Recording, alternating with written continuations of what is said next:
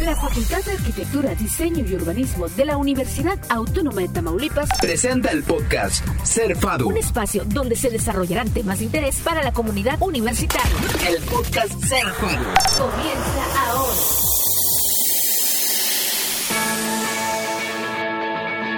¿Qué tal? ¿Cómo están amigos del podcast Cerfado? Es un placer saludarles. En esta ocasión nos acompaña la doctora Alejandra Núñez. Viene a hablarnos acerca del tema las redes sociales como factor motivacional en el aprendizaje de los estudiantes universitarios. Doctora Alejandra, bienvenida al podcast Cerfado. Hola, buenas tardes Jafit. Pues muchas gracias por el espacio y gracias a Comunicación Digital FADU por hacer esto posible. La verdad muy contentos de, de que pues eh, nos esté apoyando con este podcast Cerfado porque ahora... Eh, hablando sobre el tema, las redes sociales se han convertido en parte de la vida diaria de, del ser humano. Efectivamente. Y bueno, como les digo a mis alumnos, y a veces como un tanto de vacile, a veces no nada más las redes sociales es para echar el chal. O sea, podemos ocupar mucho para, pues para educación, que básicamente es de lo que te vengo a platicar hoy. Como tener esta amena charla y cómo me ha funcionado dentro de mis clases. Yo lo aplico pues para mis alumnos universitarios, pero, pero bueno, antes por ejemplo de la pandemia, yo me apoyaba mucho con alguna red social como Facebook, por ejemplo, y bueno, pues ahí yo hacía mis grupos privados y ahí tenía un acercamiento más con los alumnos. A veces pasa que de repente en clase nunca falta el que te da pena y preguntas y creo que es un canal muy padre en el cual los alumnos pueden tener ese acercamiento con el maestro. ¿Qué tan, qué tan importante es el uso de las redes sociales como factor de enseñanza? Pues mira, se ha tornado muy, muy importante. Antes de la pandemia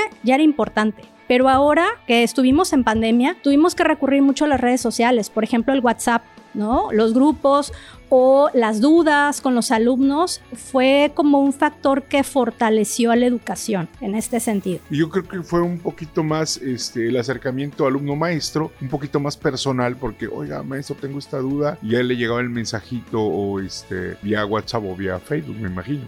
Exactamente, a eso es a lo que vamos, ¿no? Ese acercamiento o también el maestro tener como esa parte de empatía, creo que esa palabra actualmente está muy en boga eh, y sí decimos, bueno, sí hay que ser empático, este, pues desgraciadamente hay algunos maestros, ¿verdad? Que por batallan un poquito todavía con las redes sociales, no están como muy involucrados, pero la verdad es que es una herramienta muy muy interesante de mucho acercamiento como los, con los alumnos, como te comentaba, y eso fortalece o estrecha mucho la relación con el alumno. Entonces pueden tener esa cercanía o más esa confianza de preguntarte a lo mejor aquello que no entendieron en clase o aquel alumno que a lo mejor no pudo ir a clase por alguna situación, pero está al tanto y te pregunta qué es lo que se vio en clase o si hay algún ejercicio o que a lo mejor no entendió alguna dinámica y entonces, bueno, pues sí hay mucho ese acercamiento. ¿Cómo hacer para que el estudiante pues no se desvíe la atención del objetivo que, que, es este pues el trabajar, ¿no? El, el, el, hacer tareas y todo eso. Sabemos que las redes sociales pues de repente nos hacen perder algo de tiempo, ¿no?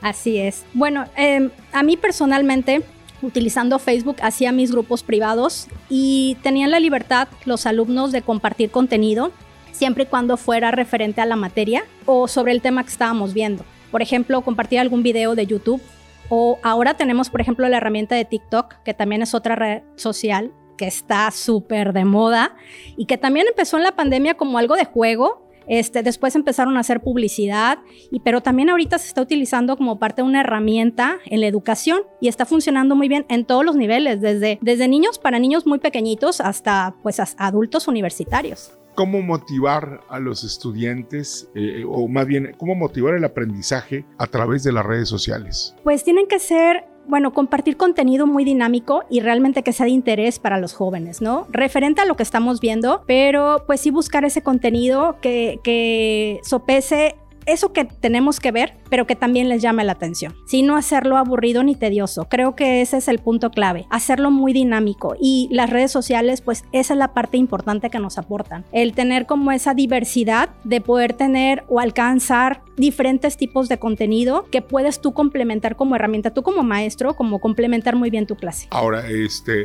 ya hablamos de los alumnos, cómo involucrar a casi todos los maestros a que también participen en redes sociales, porque me imagino que se les ha de facilitar un poco más el trabajo eh, en, cuestión eh, digital eh, que, estando en clase, ¿no? Me imagino yo, no sé. Definitivamente sí, creo que la FADU ha hecho un gran esfuerzo en ese sentido. Digo, ahora este, tenemos algunas aplicaciones para, como Teams, por ejemplo, este, para, para dar clase eh, ahora incluso que regresamos a presencial, pues tenemos como esa herramienta, ¿no? Pero sí, en ese sentido, pues sí nos ha dado cursos, nos ha dado inducciones, este, y bueno, pues ya depende de cada maestro también cómo, cómo quiera llevarlo y también eh, con qué redes sociales pues se sienta más cómodo. Por ejemplo, yo estaba checando que eh, pues ahora en el 2022 como las redes más importantes, según un, un estudio de la revista muy interesante, la primera red social es WhatsApp y después tenemos Facebook y luego tenemos Instagram, TikTok, Twitter y de ahí para abajo, ¿no?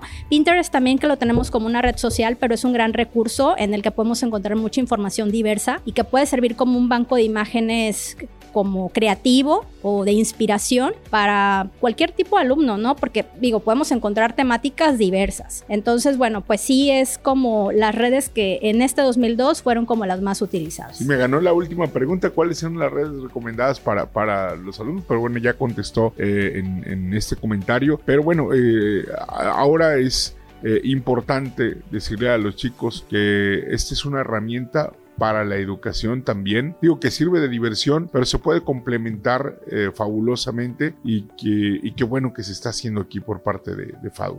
Perfectamente, es un complemento y son herramientas que te aportan como no nada más el, la, clásica presentación de PowerPoint en el salón o a lo mejor lo que puedas escribir en el pintarrón, sino que ya te dan más estrategias, más dinámicas, se hace más interactiva la clase, este, eh, pues los chicos a final de cuentas necesitas estar buscando diferentes herramientas para captar su atención. ¿Y, cómo lo toman ellos? Pues la verdad es que, bueno, a mí me ha funcionado muy bien. Eh, te comento que yo trabajaba con redes sociales y mis alumnos desde muchísimo antes de la pandemia y había tenido muy buenos resultados. Este, resultados en cuestión de calificaciones eh, y en cuestión de acercamiento con los alumnos, ¿no? Que era eh, muchas veces, es lo que muchos de los maestros necesitamos, ¿no? Que, que haya ese acercamiento, que haya generar esa confianza con el alumno para que no se queden las dudas o simplemente la clase, se termine la clase y las dudas se quedaron en el salón y tal vez retomes la clase y ya no se acuerdan o ya no le siguieron el hilo. Y con esta posibilidad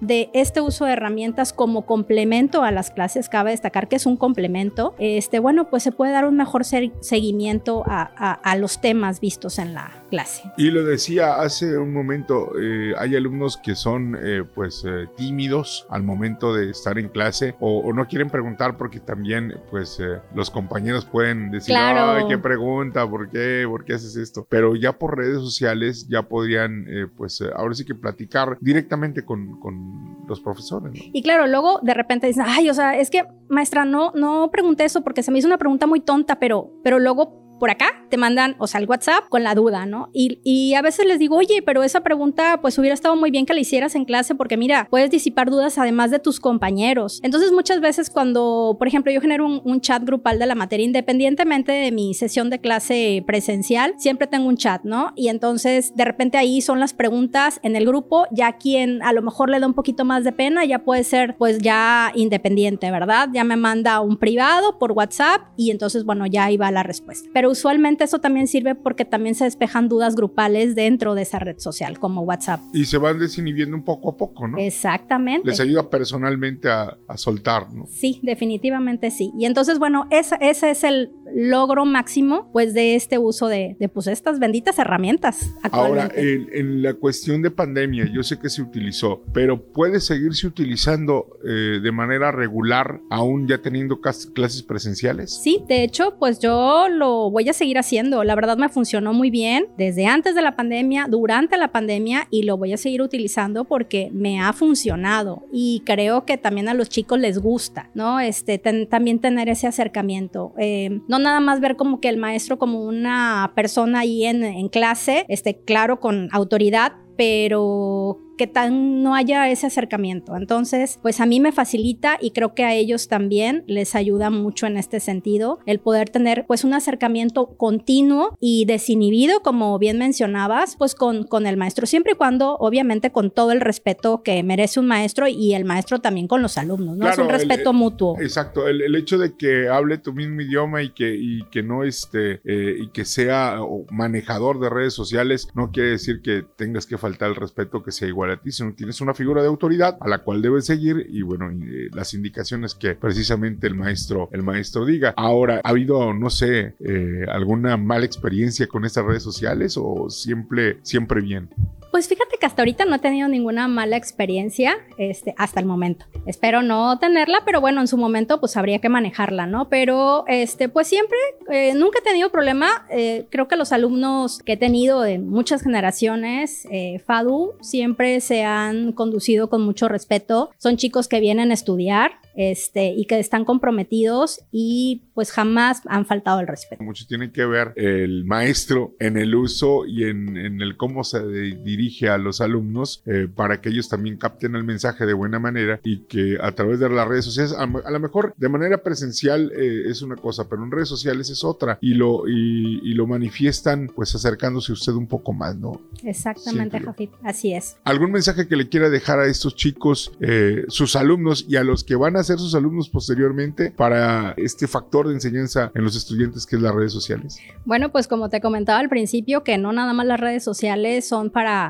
tener contacto con los amigos o para estar este, viendo contenido que a lo mejor es relleno, o divertido, digo, porque por pues, las redes sociales vamos a encontrar N contenido, ¿no?